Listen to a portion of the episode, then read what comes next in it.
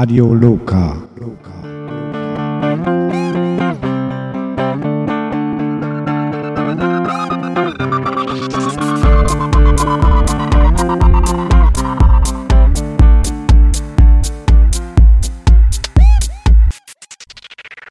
Radio Loka. Ihr hört das Psychiatrie-Radio-Magazin aus Karlsruhe. Irre. Hallo, liebe Hörerinnen und Hörer. Willkommen im Frühling bei unserer März-Sendung. Wir haben wieder ein interessantes Programm für euch vorbereitet und wünschen euch eine informativ unterhaltsame Stunde mit Radio Loka. Als erstes hört ihr ein Interview mit Karina Keppel von dem Landesverband der Psychiatrieerfahrenen Baden-Württemberg, in dem ihr viel über die Arbeit des Landesverbandes erfahren könnt. Danach hört ihr einen Beitrag für alle, die Schlafprobleme haben. Dennis Riele vom Landesverband der Psychiatrieerfahrenen hat 15 Tipps bei Ein- und Durchschlafstörungen zusammengestellt, die wir euch vorstellen wollen. Außerdem gibt es natürlich wieder Musik in unserer Sendung und am Ende wie immer Infos und die Termine des Freitagsclubs. Wir hoffen, ihr seid gut ausgeruht und wach bei unserer Sendung. Und nun erst einmal Musik. Was ist der Landesverband Psychiatrieerfahrener Baden-Württemberg e.V. eigentlich? Also auf unserem Flyer steht, es ist die fachlich anerkannte Interessenvertretung von und für Menschen, die in psychiatrischer oder psychosomatischer Behandlung sind oder waren. Das ist jetzt eine bisschen umständliche Formulierung, aber wir wollten alles in eine Begrifflichkeit reinpacken. Ähm, wir wollten mit in psychiatrischer oder psychosomatischer Behandlung eben klar machen, dass wir für alle Menschen sind, die in ambulanter, in stationärer Therapie sind und ähm, dass es egal ist, ob es eine psychiatrische Klinik ist oder eine psychosomatische Klinik. Ähm, und dass es auch unerheblich ist, ob die Behandlung noch andauert oder ob die schon zurückliegt, also ob vielleicht im Moment gar keine Behandlung stattfindet. Ähm, fachlich anerkannte Interessenvertretung haben wir deswegen drin, weil der Landesverband Psychiatrieerfahrener anders als andere Verbände großen Wert darauf legt, auf den Austausch mit anderen ähm, im System aktiven, also sowohl professionelles Setting als Landesverband der Angehörigen, ähm, also sozusagen sehr trialogisch ausgerichtet ist und dadurch dann eben auch bei Sozialministerium etc. eingeladen wird, wenn irgendwelche neuen Richtlinien besprochen werden, um eben einfach die betroffenen Perspektive einzubringen. Das heißt, durch dieses kooperative Vorgehen einfach auch eine wirklich gute Zusammenarbeit mit wichtigen Stellen erreicht hat.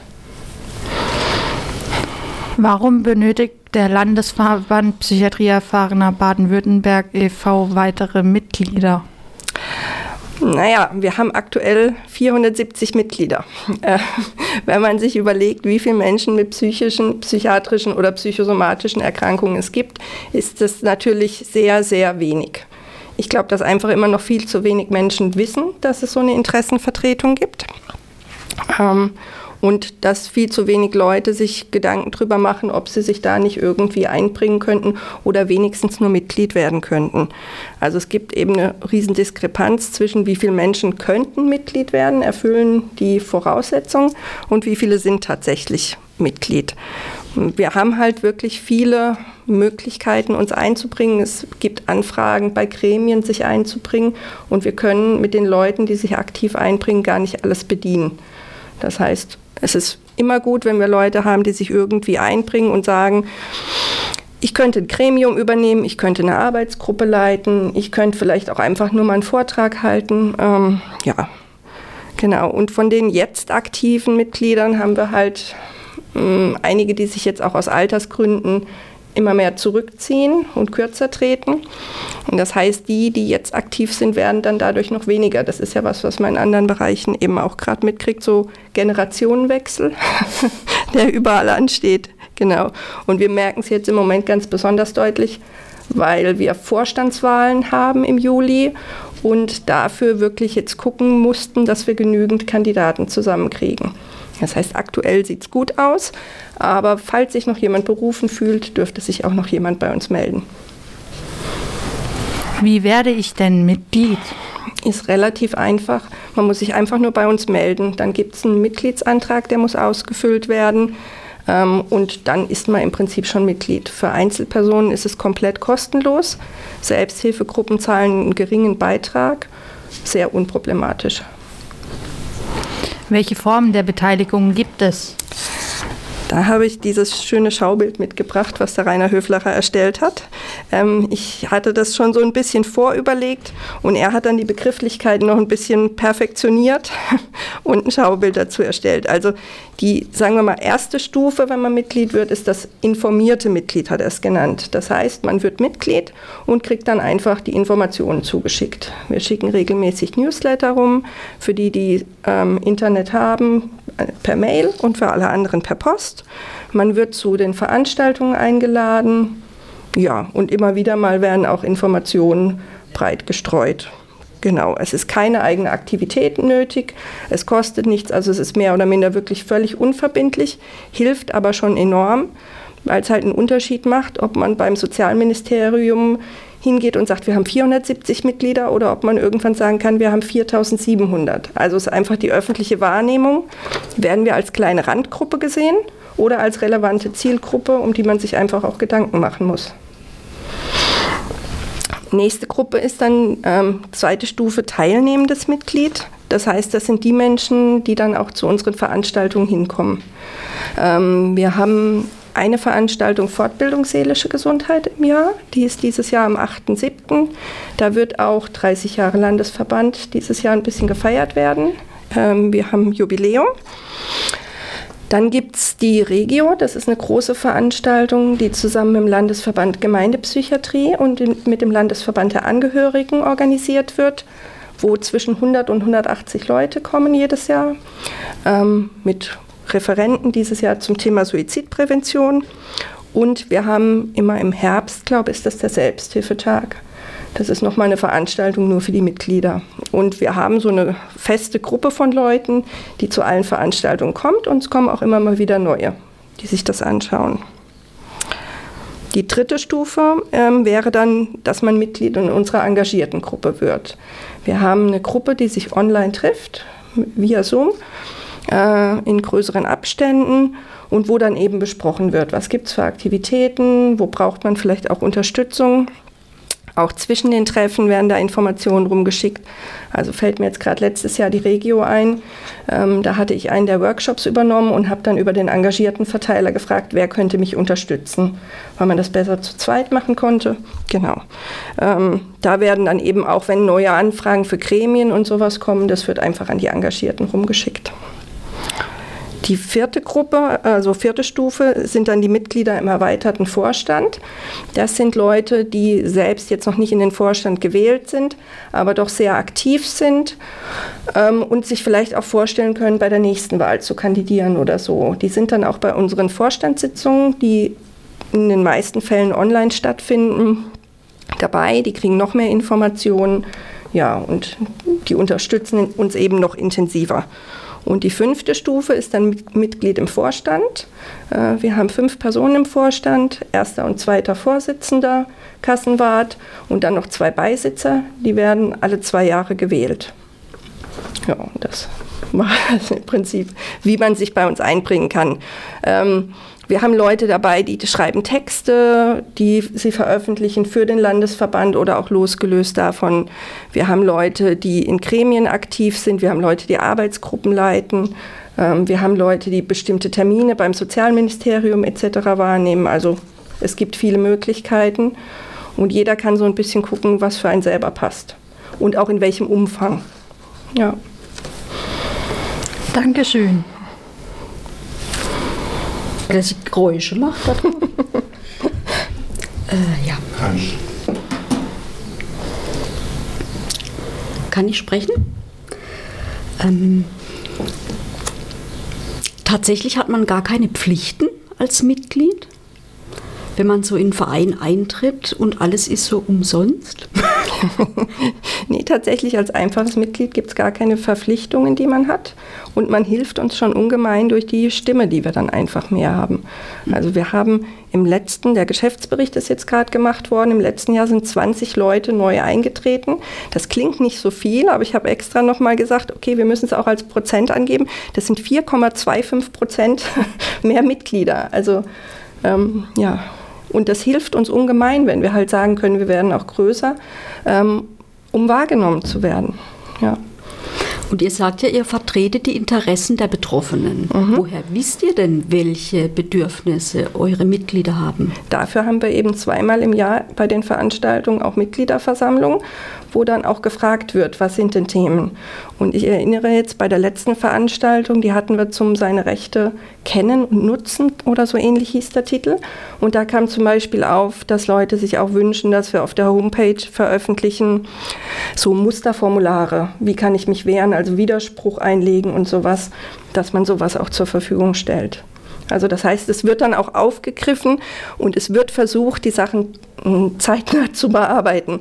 Aber wir machen das alle ehrenamtlich, das heißt, ähm, es dauert manchmal eine Weile. Vielen Dank, das klingt dann doch sehr interessant. Äh, ich habe von euch so ein Einladungsschreiben bekommen. Ihr habt eine Veranstaltung. Ähm, mit einem Referenten, der mich sehr interessieren würde. Mit dem Dr. Jörg Breitmeier aus Ludwigshafen. Der war, der war früher Oberarzt in Karlsruhe. Das habe ich auch erst im Nachhinein erfahren. ja. Wir haben einen Referenten gesucht für dieses Thema und dann habe ich bei YouTube geguckt und habe da einen Vortrag zum Thema Suizidprävention von ihm entdeckt. Und ich fand thematisch das total passend und er hat das auch wirklich sehr verständlich rübergebracht. Ja? Also auf eine Art und Weise nicht so abgehoben und abstrakt und wissenschaftlich, sondern so auf einer Ebene, wo man sagt, okay, damit kann man wirklich was anfangen mit den Informationen. Ähm, und dann freuen wir uns besonders, dass er dann eben am 21. zur Regio in Stuttgart kommen wird. Ja. Und da dürfen nur Mitglieder kommen? Nee, da dürfen auch andere Leute sich anmelden. Die Regio ist ja die große Veranstaltung, die mit dem Landesverband Gemeindepsychiatrie und auch mit dem Landesverband der Angehörigen zusammen ist. Und das ist eine große offene Veranstaltung. Vielen Dank. Der Landesverband Psychiatrie erfahrener Baden-Württemberg ist die fachlich anerkannte Interessensvertretung von und für Psychiatrie erfahrene Menschen und das Dach zahlreicher Ortsgruppen in Baden-Württemberg. Er engagiert sich für eine hilfreiche Psychiatrie und sucht den Weg der Kooperation und Zusammenarbeit mit den anderen psychosozialen und psychiatrischen Gruppierungen und Organisationen. Zum Beispiel beim Aufbau von psychosozialen Krisendiensten. Zum Beispiel der Beteiligung Psychiatrieerfahrener bei Entscheidungen und Prozessen zur Weiterentwicklung der Psychiatrie. Ganz wichtig, für weniger Zwang und Gewalt in der Psychiatrie und vieles andere mehr. Die eigene direkte Betroffenheit ist Voraussetzung für die Mitgliedschaft. Der dadurch besondere Blickwinkel eröffnet einen anderen Zugang zu psychiatrischen Problemstellungen. Diese unverzichtbare ergänzende Perspektive soll zu einer Verbesserung der psychiatrischen Hilfen führen. Die Mitgliedschaft für Einzelpersonen ist kostenfrei. Selbsthilfegruppen zahlen einen geringen Mitgliedsbeitrag. Je mehr Mitglieder der Land Landesverband hat, umso einflussreicher kann er auftreten. Wer mehr Informationen finden möchte, schaut mal auf www.lvpebw.de. Die Kontaktadresse lautet kontakt@lvpebw.de. Nachdem ihr nun schon so viel über den Landesverband der Psychiatrieerfahrenen gehört und erfahren habt, haben wir uns die Webseite des Landesverbandes der Psychiatrieerfahrenen angeschaut und dort einen interessanten Beitrag von Dennis Riele gefunden. Er hat 15 Tipps bei Ein- und Durchschlafstörungen, die wir euch nun kurz vorstellen wollen. Wir haben den Beitrag leicht gekürzt und für die Radiosendung bearbeitet. In Deutschland leiden immer mehr Menschen unter kurzfristigen oder chronischen Schlafstörungen und sind damit weniger leistungsfähig, nicht ausgeruht und beständig müde. Überwiegend sind Ein- und Durchschlafprobleme, auch psychische Komponenten, nur selten auf körperliche Erkrankungen, beispielsweise neurologische Leiden, zurückzuführen. Wie kann es gelingen, die Spirale der mangelnden Schlafqualität und der sich daraus häufig ergebenden Angst vor der nächsten Nacht zu durchbrechen und wieder besser auszuruhen? Dazu nun 15 Tipps, die helfen können, leichter ein- und durchzuschlafen. Passt sie an eure eigene Lebenssituation an und seid kreativ bei der Umsetzung. Tipp Nummer 1. Feste Zeiten für das Zubettgehen. Die Zeit für das Schlafengehen sollte jeden Tag um dieselbe Uhrzeit stattfinden. Wählt einen festen Zeitpunkt, an dem ihr gewöhnlicherweise müde werdet und versucht eure Tagesplanung so einzurichten, dass ihr regelmäßig abends zur gleichen Zeit ins Bett geht. Ein Mittagsschlaf sollte vermieden werden. Lediglich ein kurzes Nickerchen von 20 bis 30 Minuten während des Tages ist sinnvoll. Stellt euch also gegebenenfalls den Wecker, um nach einer halben Stunde wieder wach zu sein. Tipp Nummer 2. Ritualhafte 30 Minuten vor der Nachtruhe. Lasst euren Tag immer gleich ausklingen. Findet heraus, welches Ritual euch am besten hilft, um zur Ruhe zu kommen. Vermeidet Sport, körperliche oder geistige Arbeit direkt vor dem Schlafengehen. Auch Lesen oder Aufräumen sind nicht gut vor dem Schlafengehen. Stattdessen kann etwas Meditatives oder Wohltuendes geeignet sein. Verwöhnt euch beispielsweise im Sommer mit einer kühlen Gesichtsmaske oder einem Wärmebad im Winter. Gestaltet die letzte halbe Stunde vor dem Zubettgehen mit einem festen Ablauf. Putzt also zum Beispiel in einer wiederkehrenden Reihenfolge die Zähne, duscht oder cremt euch ein. Tipp Nummer 3. Tagebuch führen. Führt Tagebuch und bringt jeden Abend, etwa zwei Stunden vor dem Zubettgehen, alle Gedanken des Tages zu Papier. Schreibt also eure Nöte und Sorgen auf, aber auch alles, was ihr Positives erfahren habt. Legt den Ballast vom Tag ganz bewusst ab und schließt mit dem Eintrag ins Tagebuch auch symbolisch die vergangenen 24 Stunden. Wenn es euch hilft, könnt ihr dies auch mit einer Aktion kombinieren. Beispielsweise durch das Auspusten einer Kerze, dem Einstecken einer Münze in einen Sparschwein oder einem Symbol im Kalender. Tipp Nummer 4. Stressreduktion. Versucht feste Arbeitszeiten einzuhalten und Überstunden zu vermeiden.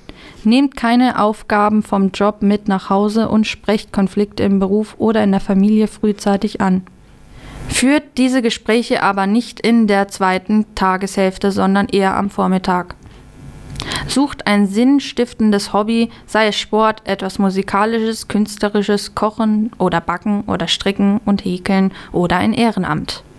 Nehmt Anzeichen von Überforderung rechtzeitig wahr. Wenn ihr also beispielsweise vermehrt gereizt seid, reduziert dann die Anspruchshaltung an euch selbst und vermeidet unabgeschlossene Themen oder Herausforderungen mit in die Nacht zu nehmen. Verzichtet darauf, To-Do-Listen für den nächsten Tag zu erstellen.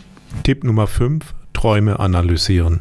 Wenn ihr euch am nächsten Tag an Träume erinnern könnt, versucht diese nach dem Aufwachen zu notieren. Nachts arbeiten wir unsere Sorgen und Probleme des Tages ab und können in der symbolhaften und bildreichen Sprache des Traums meistens sehr gut erkennen, was unser Unterbewusstsein momentan beschäftigt. Tipp Nummer 6. Handy und Uhren am Bett vermeiden.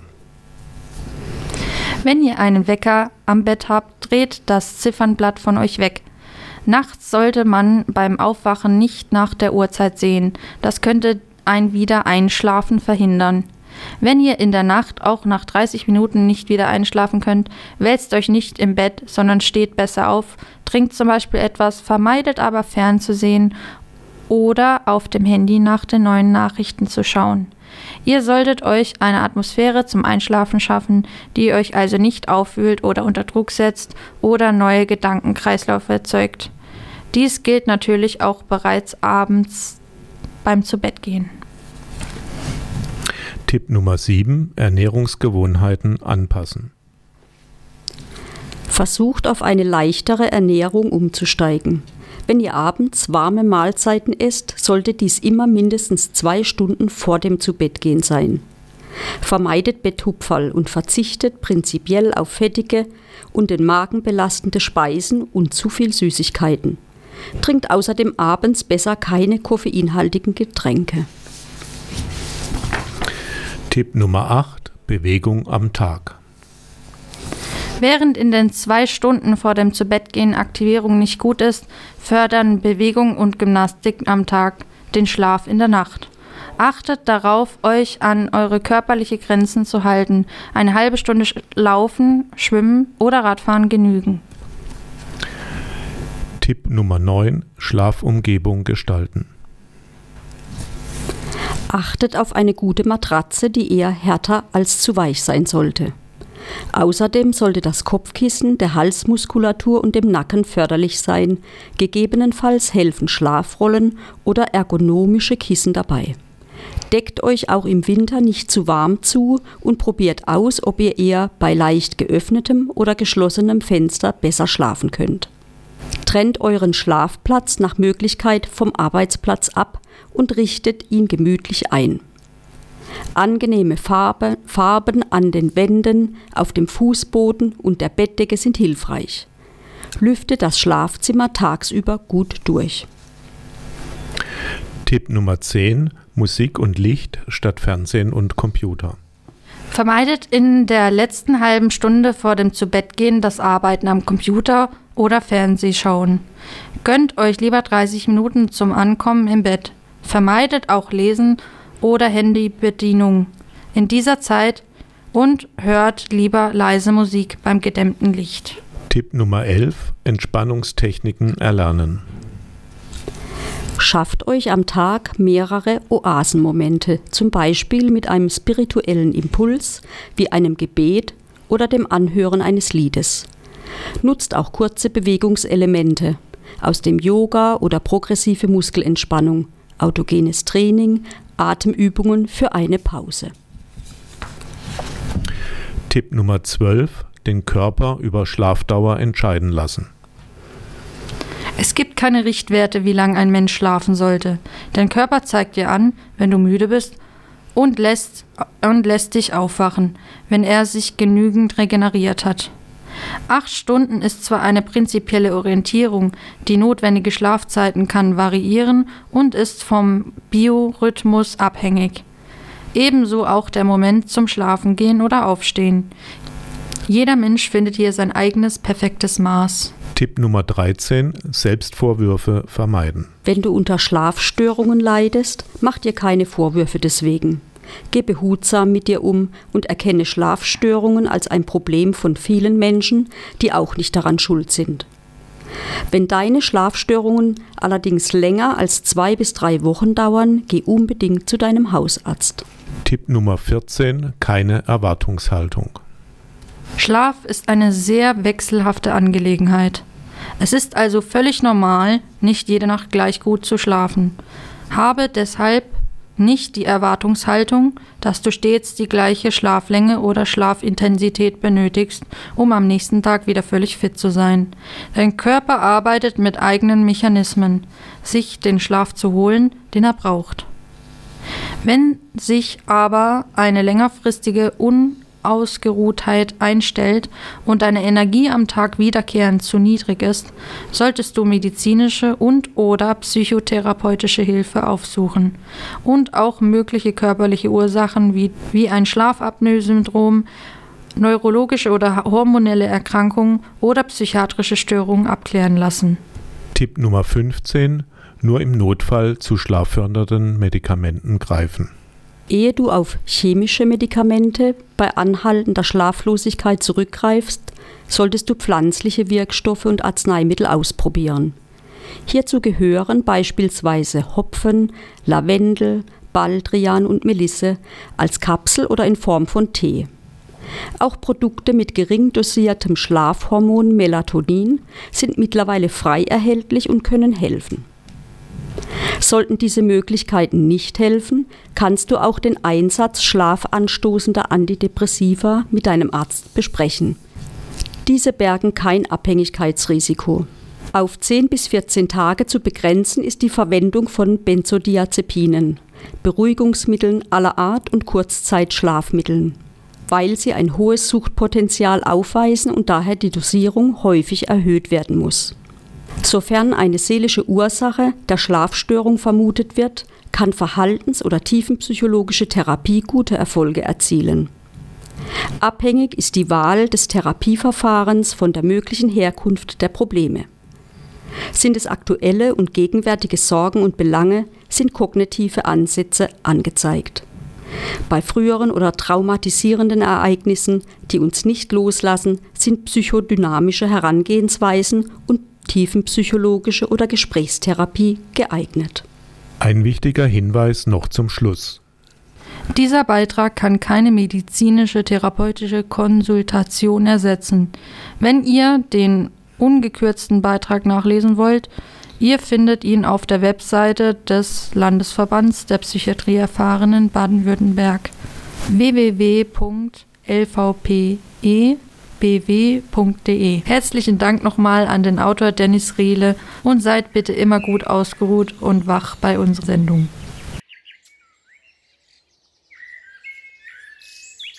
Dieses folgende Gedicht ist von einem angehenden Genesungsbegleiter und dieses lese ich jetzt gerne vor.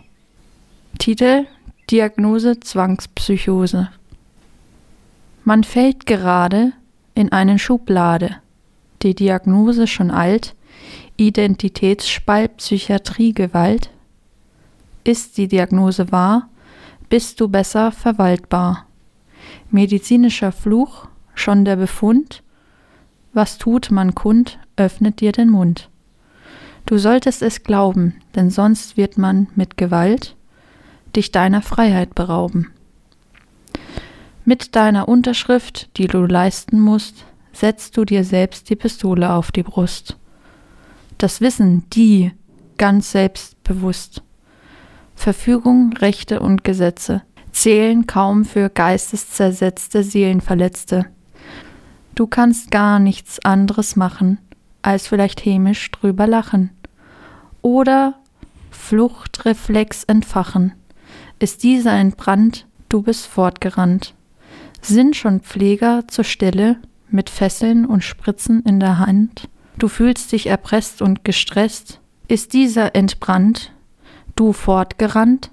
Sind schon Pfleger zur Stelle mit Fesseln und Spritzen in den Händen? Fühlst du dich erpresst und gestresst? Das gibt dir den Rest und wieder fliegt einer übers Kuckucksnest. Das ist zu viel für dein Gehirn und deine Glieder. Die Ohnmacht streckt dich wehrlos nieder. Kapitulierung, Irritierung, Psychiatrisierung, Mumifizierung. Es ist ambivalent, doch deine Seele verbrennt. Was geschieht nun? Du solltest ruhen, und sie wissen nicht, was sie tun. Wenn ihr mehr von uns hören wollt, geht das ganz einfach. Auf der Webseite des Querfunks gibt es viele Beiträge von Radio Luca zum Nachhören. Auf der Startseite im Menüpunkt Sendung Radio Luca anklicken und dann seht ihr oben den Link in unser Sendearchiv. Außerdem freuen wir uns natürlich über Feedback und Mitarbeit, zum Beispiel Themenvorschläge für die nächste Sendung oder auch wenn ihr mal einfach nur euer Lieblingslied im Radio hören wollt. Schreibt uns also entweder per Post an Haus Bodelschwingen, Radiogruppe Luca, Karlstraße 9476137 Karlsruhe oder eine E-Mail an radio.bodelschwing.de. Wir informieren euch dann auch gerne über unsere Sendung und schicken euch unser Newsletter. Sendet uns also einfach eine E-Mail hier noch einmal die Adresse radio.bodelschwingen.de. Eine gute Zeit, bleibt gesund und stabil, schaltet auch im April wieder Radio Luca ein. Und nun folgt zum Schluss noch Musik. Ciao, tschüss und auf Wiedersehen. Macht's gut, bye. Radio Luca.